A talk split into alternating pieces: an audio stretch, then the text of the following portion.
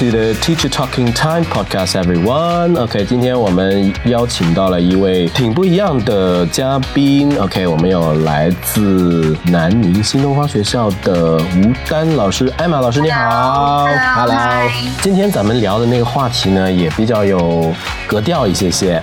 ，theater。我不知道这个正确的或者说比较好的一个翻译，是不是应该叫戏剧？对，应该就是叫戏剧。Bye.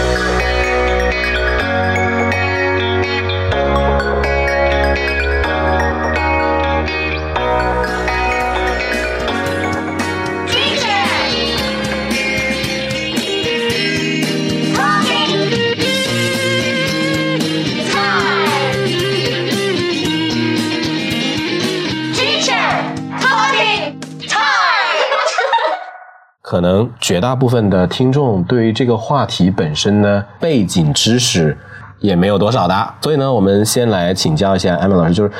你对这个方面呢了解的怎么说呢？就是如果不能说非常非常专业或者怎么样的话，起码比我们可能很多人要多一些。其实是在什么这样的一个情况下开始接触，然后开始喜欢这些东西的？其实我一开始产生兴趣的是看 musicals，就是音乐剧。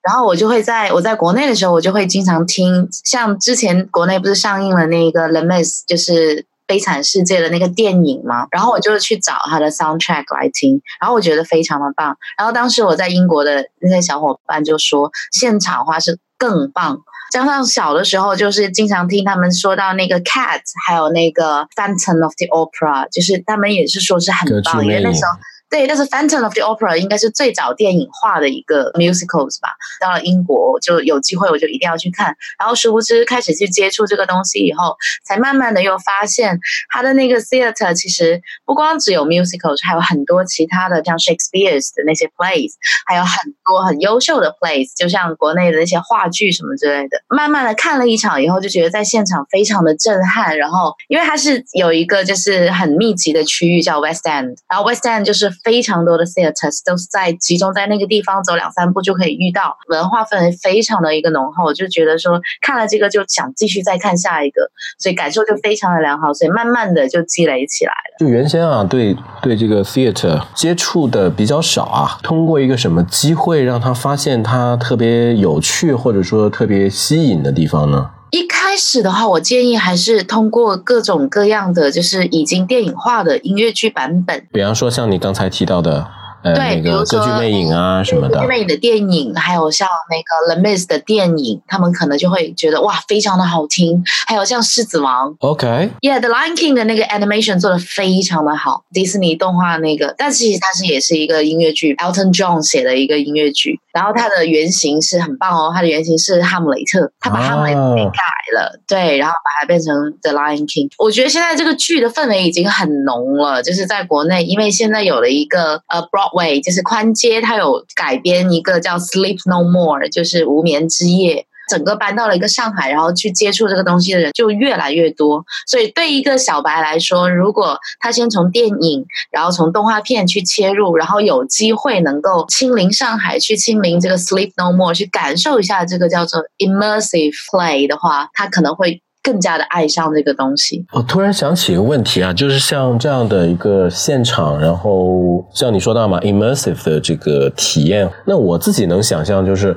如果你是听。纯声音的，或者甚至是看这个 music video，它因为没有就是那么近距离的那个互动嘛，所以到现场会有一些新的感受。那我们在看无论是 musical 或者是其他的一些形式的 theatrical performance 的时候，它那个互动的部分也会很强吗？怎么讲呢？它应该分为传统型跟现代型，这个是是这样子的。因为像 AMES 和 f a n t o n 就是一个传统型的。传统型的意思就是我是 actors and actresses 在舞台上面。它会有一种专业的术语叫 glass wall，就是 the fourth wall，第四堵墙，就是在 audience 跟那个演员之间有一堵透明的墙，演员就会觉得代入感不强，所以才会在 modern play 的时候，他会加入一个那个 immersive play，就是能够把你，就是演员就在你身边走过，在你身边，就在过道上。不是，就是比如说你坐的地方你是有那个 seats，对不对？然后他会有一些呃编排的人员会把剧本的互动啊，或者是怎么样，或者是演员直接就站在你的身边演，就觉得你是亲临这个现场。他也会把整个环境萦绕的你在现场。这里我要讲到一个我去看的一个非常棒的一个 play，就是它是阿加莎克里斯汀的那个控方证人的一个改编，整个就是一个庭审的一个现场，会有 jury 有陪审团，然后有法官，其他人就是到场在听的人。他在买票的时候，他就会设置你要坐在陪审团的席位，还是说是你要坐在就是观众的席位。然后你进去坐了以后，他整个 set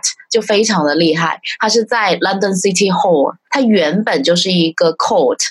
本身就是一个法庭，所以你坐的那个地方，真实的你就是在看一个庭审，你离那个法官、离那个陪审团，还有离那个。作证的那些人啊，控方和检方都是很近的一个距离，他们就在你面前，感觉是你没有在看戏，你感觉你就是在听一场人就是在辩论。You're part of the show, right? 对对，I'm uh I play some role, you know, just like.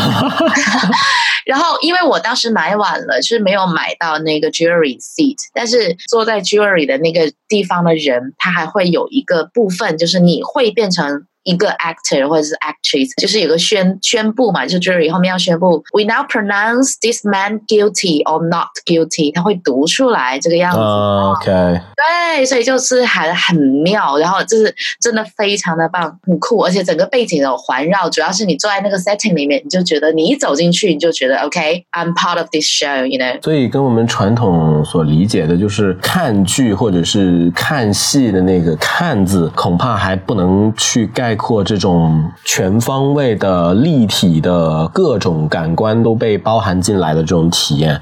呃，就可能刚才你提到那个 immersion 那个吧，我也不知道这个应该叫一个 show 还是叫一个一个 game 还是叫一个 experience 还是怎么着？我觉得叫 experience 会比较合适。但是它会有一定的就是 a little bit requirement，因为如果你是 immersive play 的话，它就要求可能你的 language ability 就会高一点。Right，比方说你在伦敦的时候，对，就是因为它传统的戏剧，像我们现在国内有很多那种国外的那种优秀的 musicals 或者是 play 要引进来，对不对？那时候为了大家贴心，它会有 translation，它会有字幕在。但是如果你到了现场的话，就是真的像我这样去体验的话，可能就没有那些。其他辅助的东西能够帮助你，可是它整个 set 整个什么，它就很能去帮助你进入到那样的一个情绪当中。我会觉得，如果你去看那个字幕的话，其实会挺出戏的。会出戏，但是可能对大部分就是如果不是呃外语能力特别强的人，可能对他比较有帮助，因为它毕竟是